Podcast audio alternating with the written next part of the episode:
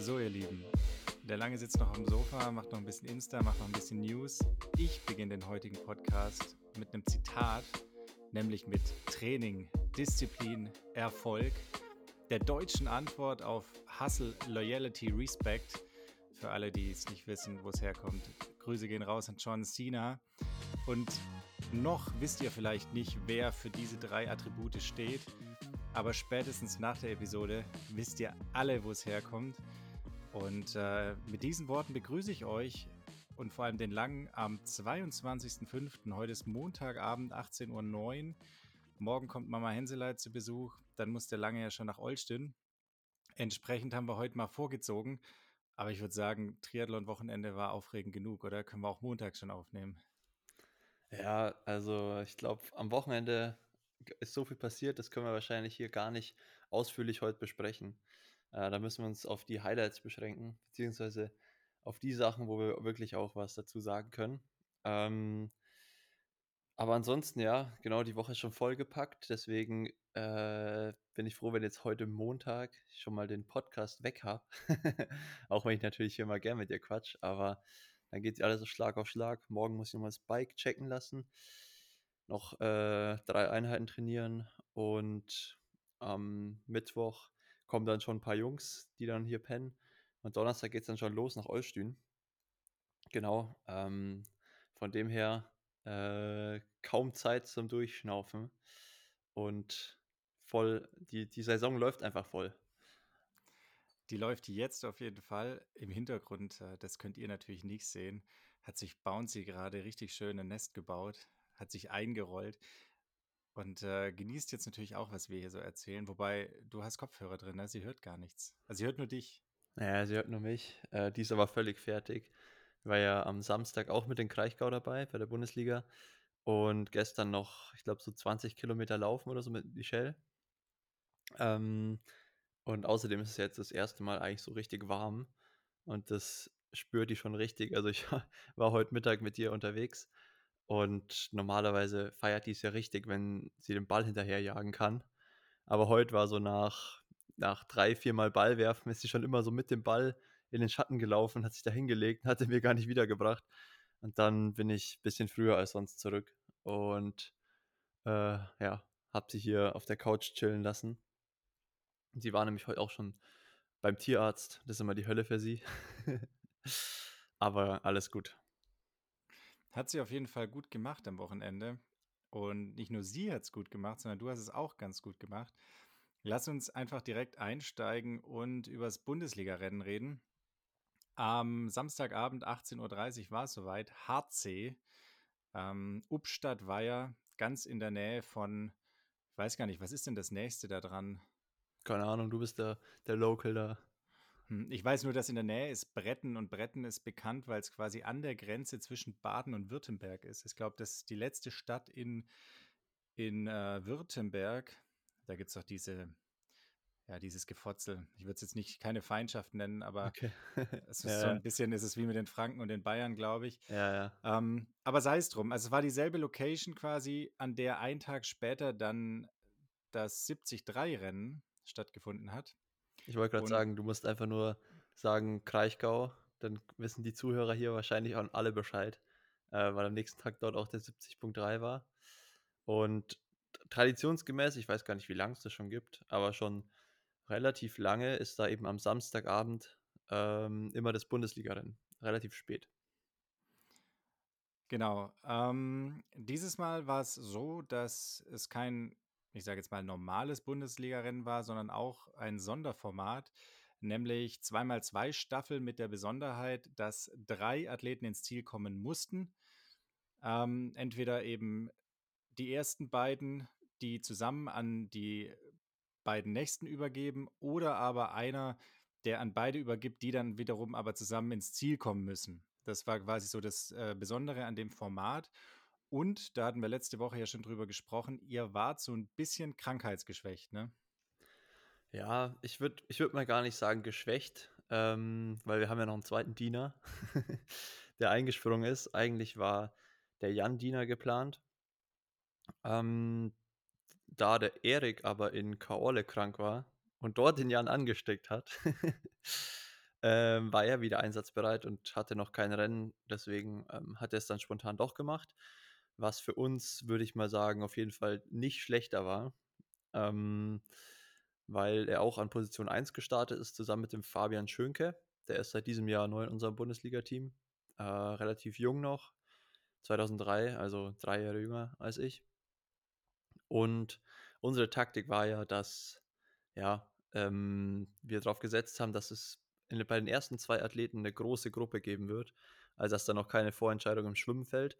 Und die beiden Jungs sind super stark auf dem Rad und im Laufen. Und wenn, dann haben sie eine kleine Schwäche im Schwimmen.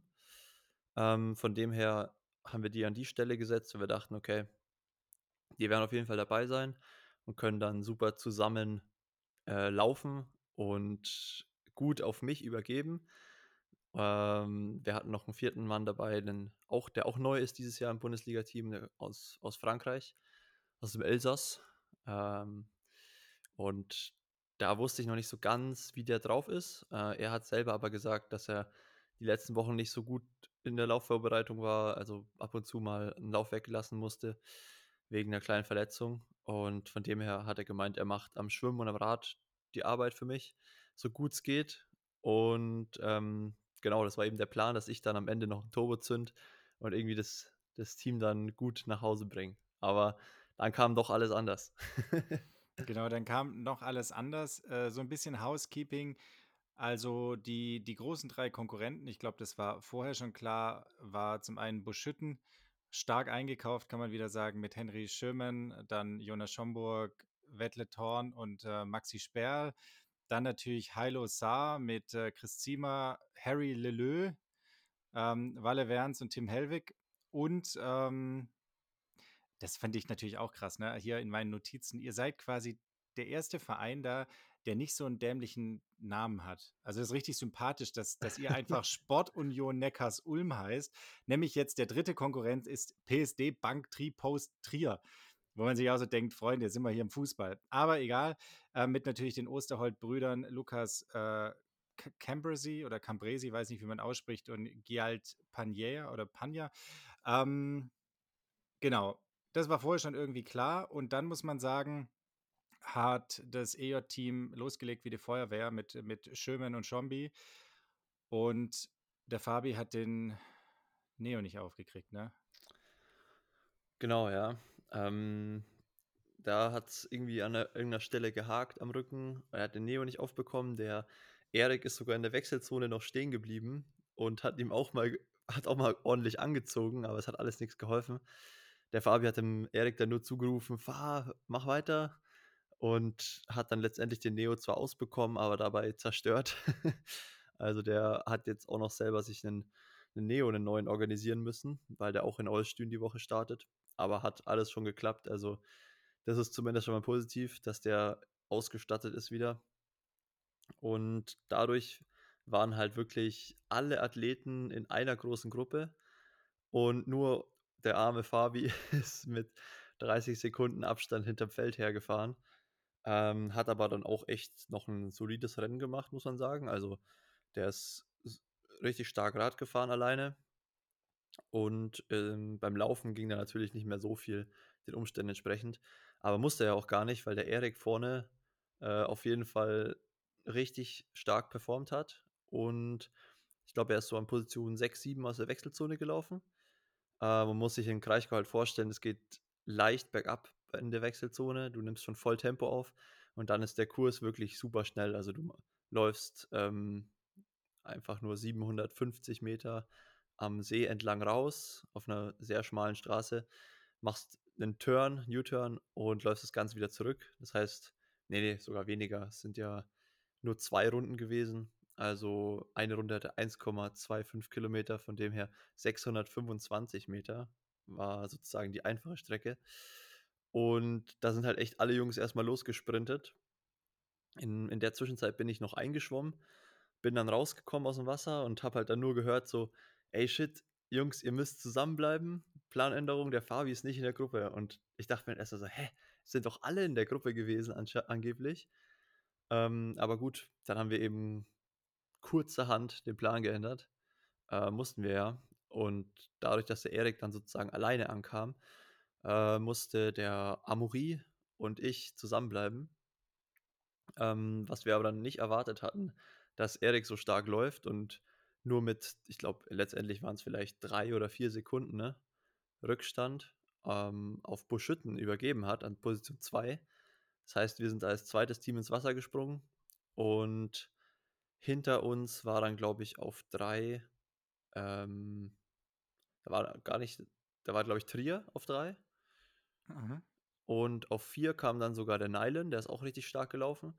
Hat quasi an Bonn übergeben, aber eben auch alleine. Somit musste der Lasse Lürs, der ja seit diesem Jahr für Bonn startet, ähm, auch mit seinem Teamkollegen zusammenbleiben, der auch nicht ganz so auf dem Niveau vom Lasse war, ähm, was natürlich auch schwer ist insgesamt, aber dadurch waren die ein bisschen ausgebremst und dahinter hat dann erst Team Saar übergeben, was auf jeden Fall eine ziemliche Überraschung war zu dem Zeitpunkt, würde ich sagen. Also ich habe es ja nicht mitbekommen. Ich habe nur gesehen, eben, dass Erik angerannt kommt, bin dann losgefetzt. Ähm, aber das würde ich schon mal sagen, dass da der Chris Ziemer und der Harry Leleu nicht so gut performt haben im Laufen. Und den Tim und den Walle erstmal schon mit einem ordentlichen Rückstand ins Rennen geschickt haben. Äh, ich weiß nicht, wie es von außen aussah. Hast du mitbekommen, ob da eher der, der Chris das Problem war oder der Harry? Das hat man nicht gesehen tatsächlich. Ähm, was man aber wieder gesehen hat und äh, wo wir dann auch kurz, also muss dazu sagen, äh, Fanclub Henseleit war voll am Start quasi bis auf Franka. Ähm, Eltern waren beide am Start, äh, Michelle und, und Hund, der jetzt gerade so ein bisschen in die Kamera guckt. Ich glaube, so ganz geheuer ist ihr das nicht. Ähm, und natürlich äh, Papa Roland war auch am Start. Und kurz bevor dann an euch beide übergeben wurde, haben wir uns mit ihm unterhalten und er hat sich quasi auch wieder darüber aufgeregt, dass das Motorrad so nah beim Radfahren vorne drauf gefahren ist. Das muss beim Frauenrennen, da war ich noch nicht vor Ort, muss es richtig krass gewesen sein. Da hat es wohl wieder eine Riesenlücke gerissen. Ja. Ähm, da wollte ich dich sowieso noch fragen, war das dein Eindruck auch? Du hast ja auch viel Führungsarbeit dann gemacht. Ich ähm, glaube, da können wir jetzt ja ein Stück weit überspringen. Also ihr beide seid, seid sehr stark geschwommen. Ihr seid tatsächlich an eins aus dem Wasser, also schneller als Wettle Thorn und der Maxi Sperl. Die dann aber mit euch zusammen, oder insgesamt war es dann quasi eine Gruppe mit sieben Leuten, die vorne weg war. Ja, ich würde dann, würd dann noch kurz einhaken. Ähm, mhm. Wir waren erstmal ja weg. Also wir hatten eine kleine Lücke nach hinten sogar. Ähm, weil die Jungs vom Buschütten sind wirklich nicht so fix geschwommen. Ähm, und dann bin ich vorbei. Das Problem war irgendwie, dass wir aufgeschwommen sind und dann auf der rechten Seite vorbei sind und äh, dadurch hatten wir die Außenkurve. Dann mussten drei Bojen links liegen lassen und sind quasi immer einen längeren Weg geschwommen. Und dadurch habe ich zwar das Gefühl gehabt, dass es total locker ist im Wasserschatten vom Amori, weil der war so links neben mir. Andererseits habe ich auch zweimal versucht, dann vorbeizuschwimmen an ihm, aber wenn du den langen Weg dann gehen musst, außenrum ist so eine, so eine Körperlänge bei der hohen Schwimmgeschwindigkeit dann doch irgendwie nicht machbar. Also das habe ich dann auch nicht geschafft. Am Rückweg haben wir es aber dann eben geschafft, nochmal vorbeizukommen an den Jungs. Und insgesamt dadurch, dass wir uns aber gegenseitig da wahrscheinlich auch ein bisschen behindert haben. Also der Max hat gemeint, er hat auch ein paar Schläge abbekommen von unserem Franzosen. sind wir insgesamt nicht so schnell geschwommen und äh, Team Saar konnte die Lücke noch schließen von hinten, was eigentlich auf der kurzen äh, Strecke bei 15 Sekunden Vorsprung, den wir hatten, nicht passieren sollte. Ähm, also hatten wir so ein bisschen Pech im Rennverlauf. Äh, genau, und dann ging es eben aufs Rad und ich war erstmal vorne mit, mit meinem Teamkollegen mit so vielleicht 50 Meter Loch nach hinten. Also war schon eine kleine Lücke da und vor allem ist dann Team Saar der Jonas Osterhold für Trier erstmal auf äh, Buschütten aufgefahren. Und die Taktik dort war halt relativ klar, dass der Weteltorn, dass der Max den Wetle zum Laufen bringen muss. Ähm, und dann liefert der Wetle halt eigentlich generell vor allem auf so kurze Strecken schon mehr als ab, wenn man das so sagen kann. Äh, und genau, dann sind, bin ich die erste, das erste Viertel, das waren zwei Runden, bis zum Wendepunkt hinten bin ich vorne gefahren. Ähm, und habe dann schon gemerkt, dass unser Franzose jetzt auch nicht unbedingt mir da so eine gute Hilfe ist. Also der ist dann eher hinten am Hinterrad geblieben. Und ich habe versucht, mich so klein wie möglich zu machen und halt einfach richtig schnell zu fahren. Ähm, habe dann aber am Wendepunkt schon gesehen, dass die Jungs so ein bisschen näher gekommen sind. Und durch den Wendepunkt hat sich dann auch noch mal näher zusammengeschoben. Dann waren es vielleicht noch 15 Meter. Ähm, und ich habe mir den Livestream noch mal angeguckt, der wirklich ganz gut war. Äh, bei den Männern zumindest. Ähm, und habe dann gesehen, dass letztendlich der Wedle Thorn eigentlich die Lücke geschlossen hat mit einem ziemlich starken Antritt aus der Gruppe hinten raus. Und dann, genau, waren wir eben erstmal vier Teams, ähm, von denen natürlich dann keiner Interesse hatte, irgendwie zu arbeiten, weil jeder wusste, okay, es wird eine Laufentscheidung. Der Jonas war froh, dass er dabei war. Hat sich auch gedacht, ich habe jetzt hier nicht den Auftrag als, der war ja quasi alleine, hier irgendwie Führungsarbeit zu machen. Ähm, Team Saar und Buschütten hatten ja jeweils sozusagen die Möglichkeit, einen noch Athleten noch auf der Strecke zu verlieren. Und wir waren die einzigen beiden, äh, die mit beiden Teamkollegen eben auch ins Ziel kommen mussten. Und da ich auch nicht wusste, wie gut unser Franzose läuft, äh, habe ich dann einfach so ein bisschen, äh, ja, mich vorne eingespannt und bin alles von vorne gefahren, weil ich eben auch wollte, dass nach hinten die Lücke möglichst groß ist. Und ja, um eigentlich auf deine Frage noch zurückzukommen mit dem Motorrad, da muss ich sagen, dass es am Anfang mir ein bisschen geholfen hat. Ähm, ich würde generell sagen, es war okay. Also die, ich glaube, ich habe schon einen Anschluss bekommen vom Frauenrennen. Die, ich würde sagen, der ist so 20 Meter vor mir gefahren.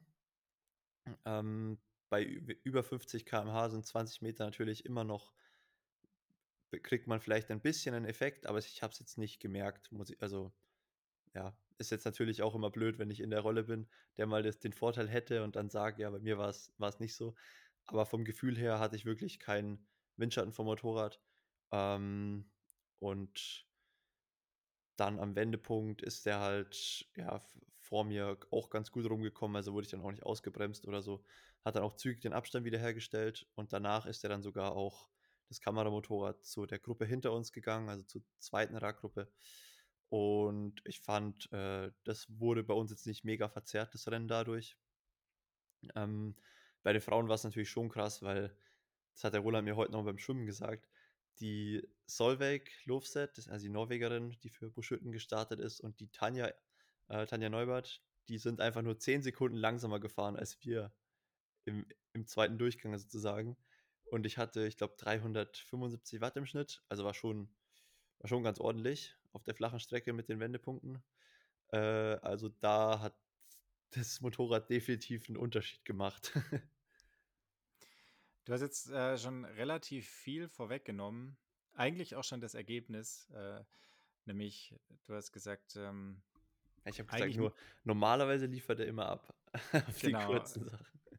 Genau, normalerweise liefert er immer ab und kurz nach dem Rennen hast du dann auch schon zu mir gesagt, ähm, eigentlich hast du damit gerechnet, weil er hat den besten Kick im Feld und ähm, das war schon krass. Also letztlich war es äh, ein Fotofinish zwischen Tim Hellwig, der ja auch kein schlechter äh, auf so kurzen Distanzen ist, und eben Wettle Thorn und die beiden haben echt einen, also die sind ja, die Strecke war nicht besonders lang, aber die haben den Sprint schon weit vor der Ziellinie angezogen und man dachte so, okay, äh, jetzt können sie eigentlich nicht mehr beschleunigen. Und dann waren sie quasi beim Knick, wo es dann rechts wegging Richtung Ziel, waren sie ungefähr auf der gleichen Höhe. Und ich habe noch so zum Michel gesagt, boah, ich habe das Gefühl, der Tim packt es. Und dann hat der Wettle aber nochmal aufs, aufs Pedal gedrückt, ey.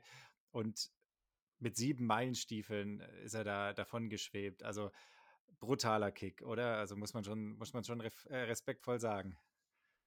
Ja, auf jeden Fall. Also ich würde ich würde sagen, der ist so einer der Sprintschnellsten im ganzen ITU-Zirkus so.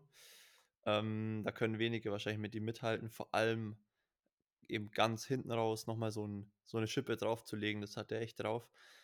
Äh, so physiologisch gesehen hat er wohl auch eine richtig hohe Fauler Max, also Laktatbildungsrate.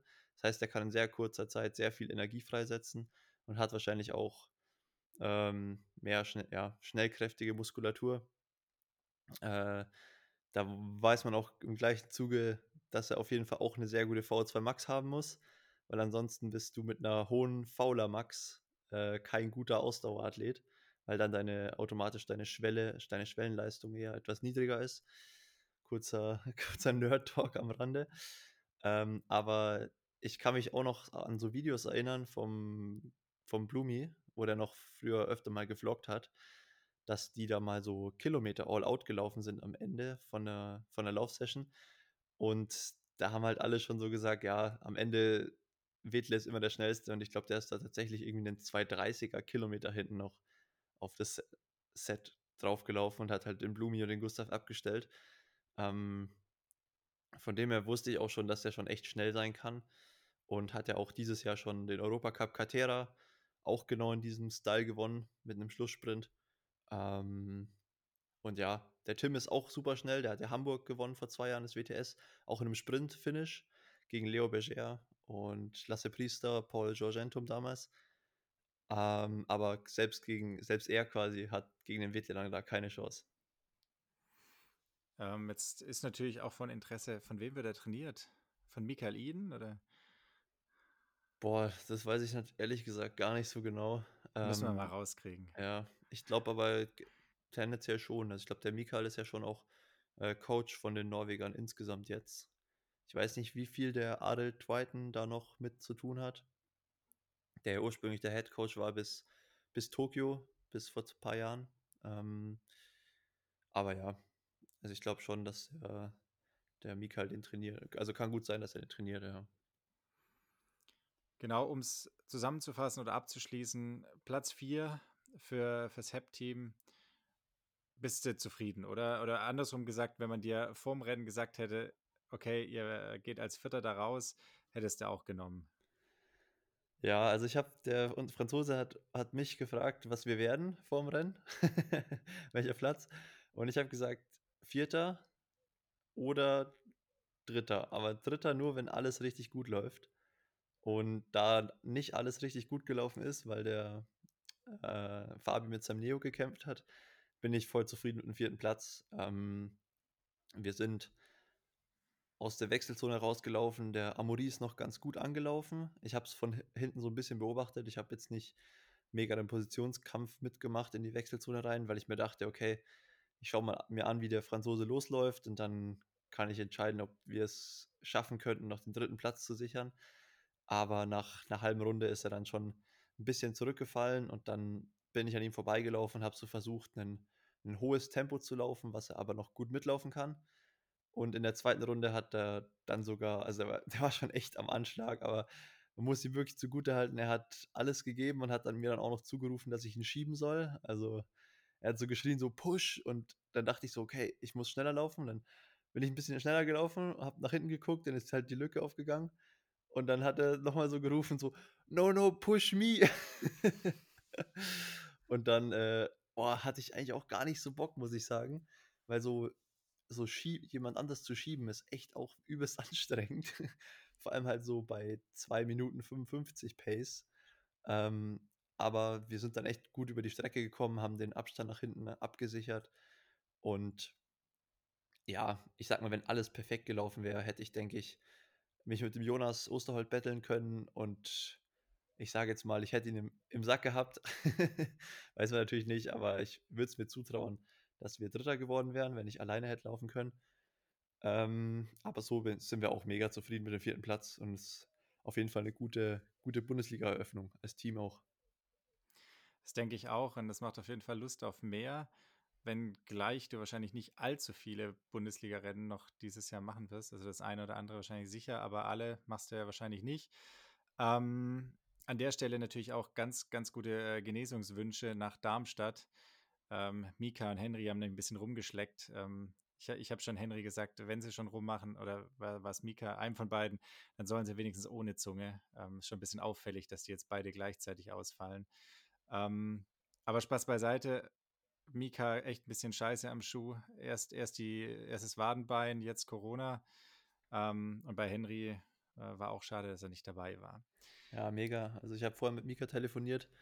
Äh, der ist immer noch positiv leider. Er hat zwar keine Symptome, aber ja, er macht natürlich noch vorsichtig, solange er äh, positiv ist.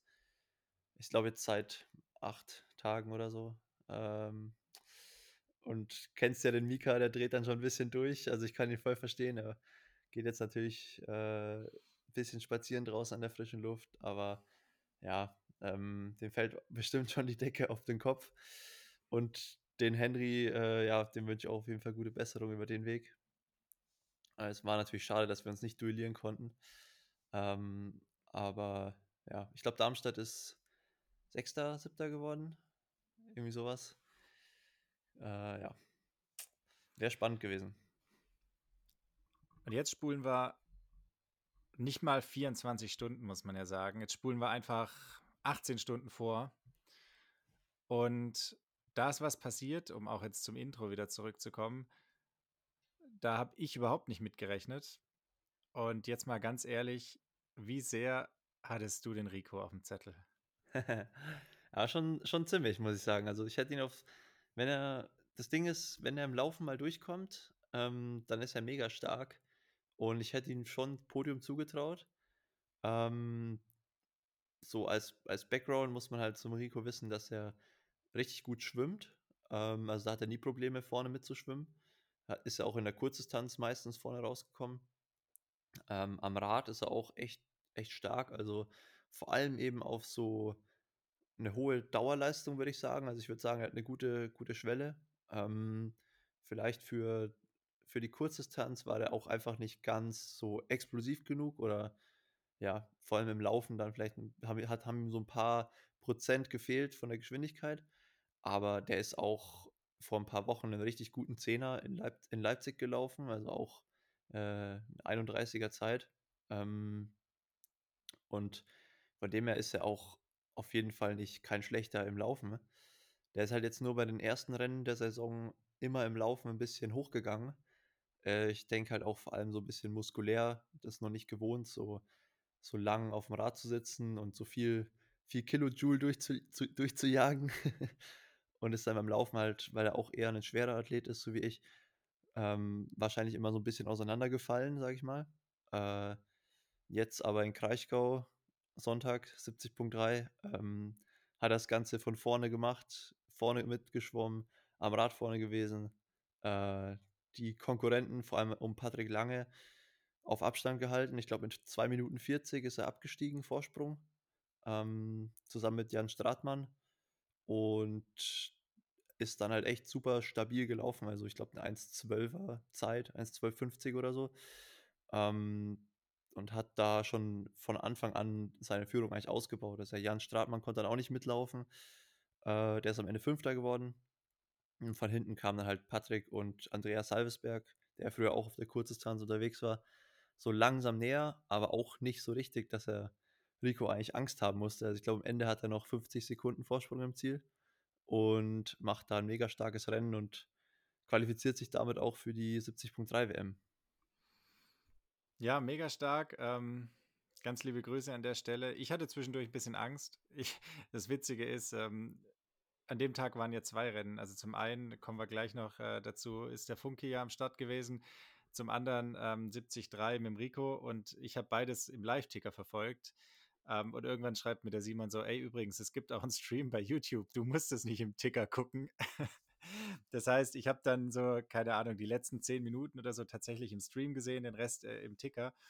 Und äh, als ich es noch im Ticker verfolgt habe, da kam der Patrick schon immer, immer näher. Und ich dachte zwischendurch so, oh, oh, oh, hält er das jetzt, hält das nicht? Und ähm, also viel länger hätte es nicht sein sollen oder dürfen.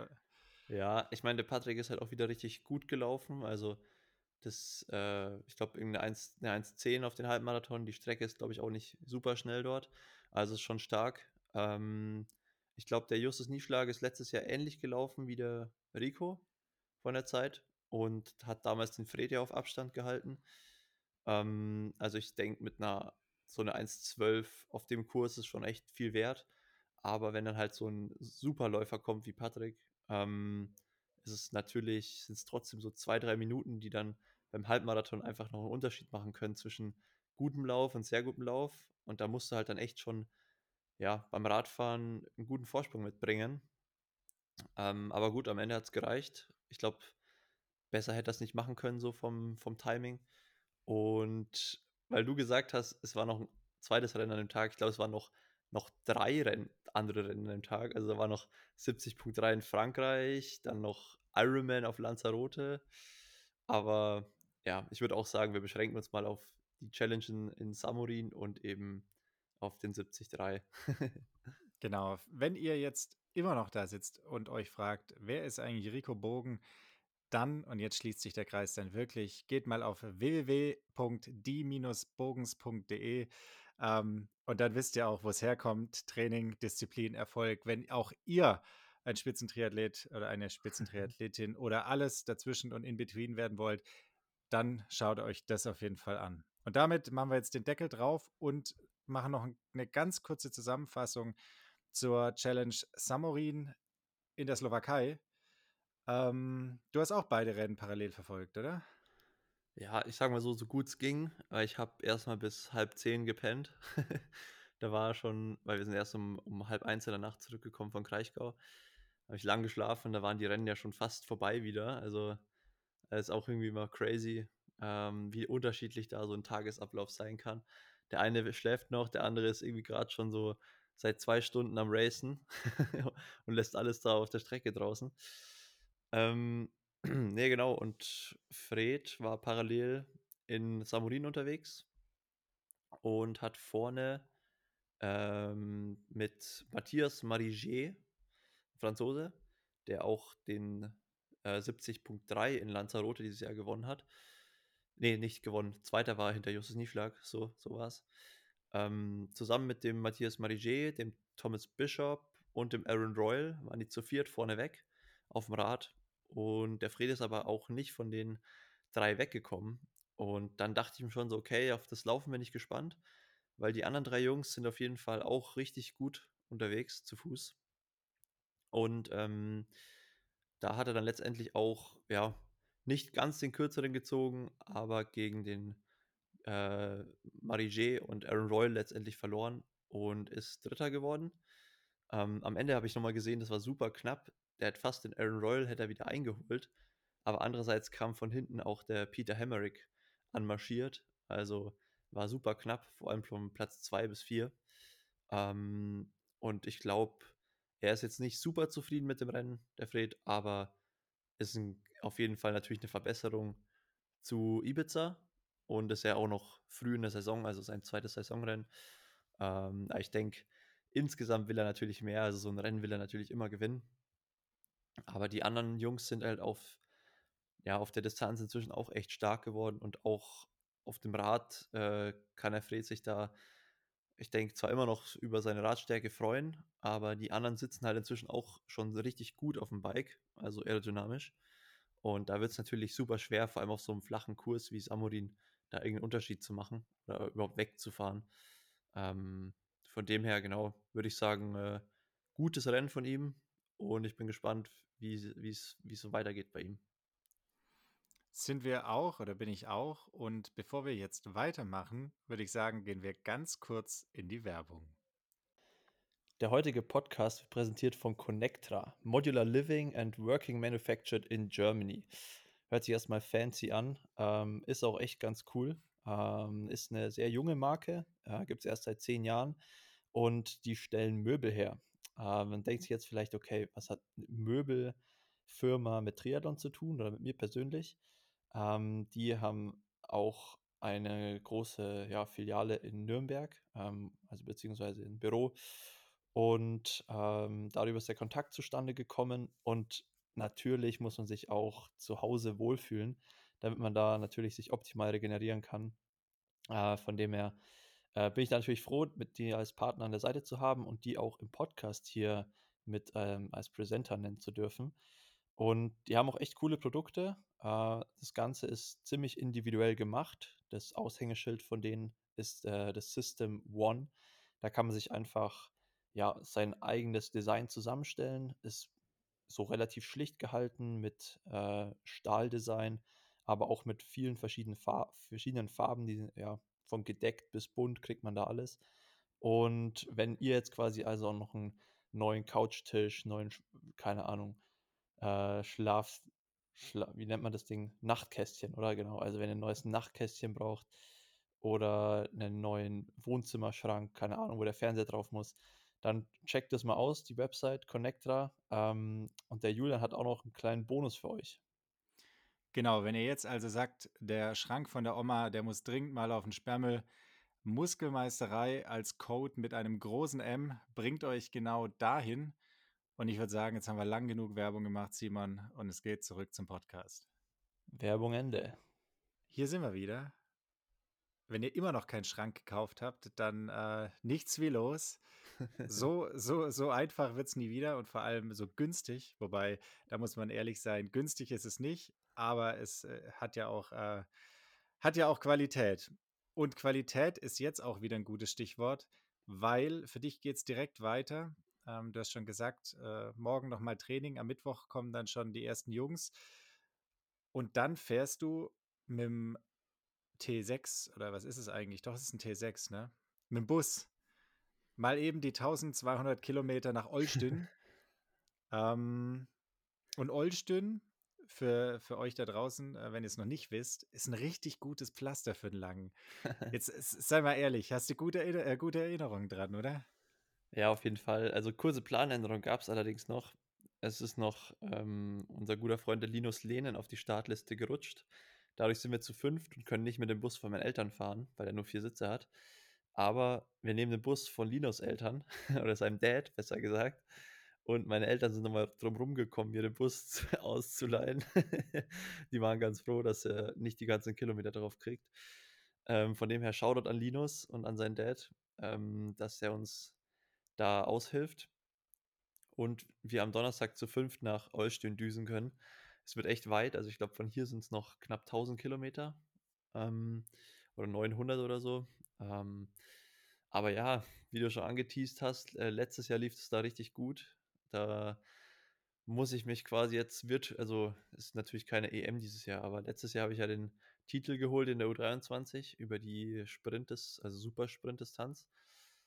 Ähm, generell kann man aber sagen, dass es dieses Jahr ein komplett anderes Rennen wird, weil der Kurs äh, zwar mehr oder weniger der gleiche ist, aber beim Rad fährt man nicht einfach nur mehr Runden, weil man ja 20 Kilometer fährt und letztes Jahr waren das irgendwie sechs oder sieben nur, also es war super kurz.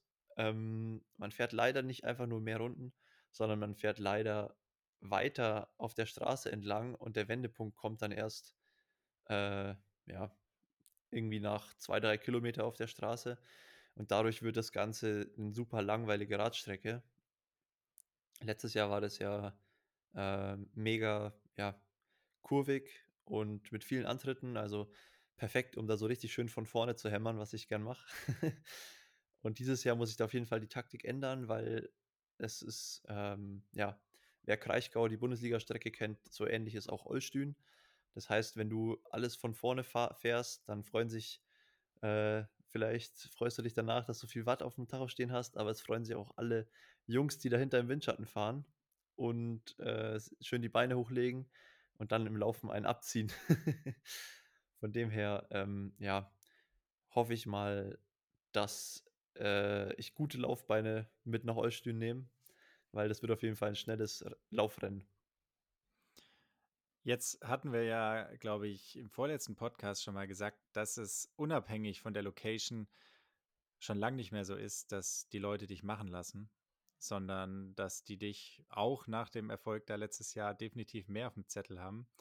Jetzt ist es so, es ist quasi wieder der Ort deines Sieges, was nochmal dazu führen wird, dich mehr auf dem Zettel zu haben. Und dann gibt es ja ein paar richtig erfahrene Hasen, die da dabei sind. Ne? Ich sage ja zum Beispiel nur Caspar Storns. Also da sind schon ein paar Hochkaräter auch mit am Start. Ja, auf jeden Fall. Also es ist, ich würde sagen, in der Breite her ist es schlechter besetzt als Kaorle, ähm, weil einfach ein paar, ja, paar weniger Jungs da sind, die richtig was drauf haben, aber im Ranking noch nicht so gut platziert sind. Also zum Beispiel, wenn man jetzt Henry nimmt, der ist ja im World Ranking noch nicht so weit vorne weil er letztes Jahr wenig Rennen gemacht hat und halt noch relativ jung ist. Aber äh, ist ja trotzdem ein super schneller Mann. Ähm, dieses Mal dafür eher wenige sehr gute, würde ich sagen, und in der Breite ein bisschen schwächer. Und neben Caspar Stornes habe ich vor allem die Franzosen auf dem Zettel. Ähm, da auch so Typen wie mein Bundesliga-Kollege Aurelien, der auch echt schnell ist im, auf 5 Kilometer. Und Luis Vitiello, ähm, oder Nathan Grayel oder Maxim Hüber-Moosbrugger, also da kann man echt viele nennen. die können, sage ich mal, an einem guten Tag mich alle schlagen. Äh, wenn ich einen guten Tag habe, würde ich aber auch sagen, dass sie nicht unschlagbar sind. Also wird es, ja, mein Ziel für dieses Mal auf jeden Fall Top 5 oder Podium. Ähm, einfach damit ich den Ansporn habe, da mal richtig vorne reinzulaufen, weil ansonsten lohnen sich, man muss ehrlich sein, lohnen sich Europacups echt nicht. Also weder finanziell noch, noch punktemäßig. Und ähm, ja, also ich denke, es wird, wird richtig abgehen im Laufen, aber meine Form ist gut und ich, ich versuche einfach da vorne reinzulaufen, ja. Ja, beim zweiten Sieg, da geben sie dir eine Krone, hoffentlich. ja. Mal sehen, was so drin ist. Also ich glaube, ein Sieg wird schwer. Der Conor Bentley ist auch wieder da, der Kaolle gewonnen hat. Ähm, der ist natürlich im Laufen auch echt schnell, vor allem hinten raus. Hat er auch einen guten Kick. Also hat er auch U23 WM letztes Jahr gewonnen. Dieses Jahr auch im Endsprint sozusagen relativ locker noch den Ben Dijkstra abgestellt. Ähm, von dem her wird es auf jeden Fall schwer. Ähm, aber ja, es ist, äh, es ist immer schwer zu gewinnen, aber man muss es auf jeden Fall versuchen. Ja, und ich denke, ähm, das wird ganz gut werden. Vor allem, wenn du so, so positiv und so entspannt bist, dann hat es noch immer geholfen. Ja. Von daher bin ich guter Dinge. Wir werden uns sicherlich ähm, nach dem nächsten Wochenende ausführlich darüber unterhalten, was in Polen passiert ist. Ähm, ist ganz witzig. Ich habe ja auch mich kurz mit deinem Papa unterhalten.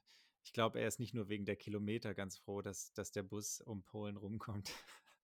aber, aber wir gehen da jetzt nicht genauer drauf ein. Ähm, ich würde sagen, wir runden es an der Stelle ab. Simon darf gleich wie immer noch alles ergänzen, was wir bis hierhin vergessen haben mit unserem kleinen Werbeblock, den wir ja seit dem letzten Podcast am Start haben, wird es am Ende so um die 45 Minuten sein. Das ist, denke ich, eine gute Länge. Ähm, bekanntermaßen, das sehen wir ja auch, sind diese ganz langen Podcasts, so wie der letzte, irgendwann so langweilig, dass entweder alle eingeschlafen sind oder sowieso abgeschaltet haben. Ähm, in dem Sinne, dieser Podcast wurde von mir mit einem Zitat begonnen. Mit einem anderen Zitat möchte ich es abrunden, nämlich letzte Woche ist Martin Amis oder Martin Amis oder wie auch immer verstorben. Und äh, von dem stammt das Zitat: When the past is forgotten, the present is unforgettable. Und ich habe schon lange nicht mehr ein so treffendes Zitat über den Gang unserer Zeit gehört. In diesem Sinne, macht's gut. Simon, dir drücke ich natürlich meine beiden Daumen, alle, die ich habe. Und ähm, wir hören uns nächste Woche. Ja, schöne, schöne Abmoderation. Ich habe nichts mehr hinzuzufügen. Äh, Gehe jetzt noch mit der Michelle Sushi essen, weil die heute, die hat jeden Montag echt einen super langen Tag. Also muss immer in der Früh um sieben außer Haus, kommt auch erst um sieben wieder. Ähm, und da treffen wir uns heute bei dem guten Wetter draußen im Restaurant und lassen den Abend noch ein bisschen ausklingen. Und ansonsten, genau an alle da draußen auch fleißig Daumen drücken. Äh, fürs, für Samstag brauche ich es auf jeden Fall. Und wenn es einen Livestream gibt, erfahrt ihr es natürlich immer über mein Instagram. Ähm, und ansonsten dann bis nächste Woche. Tschüss.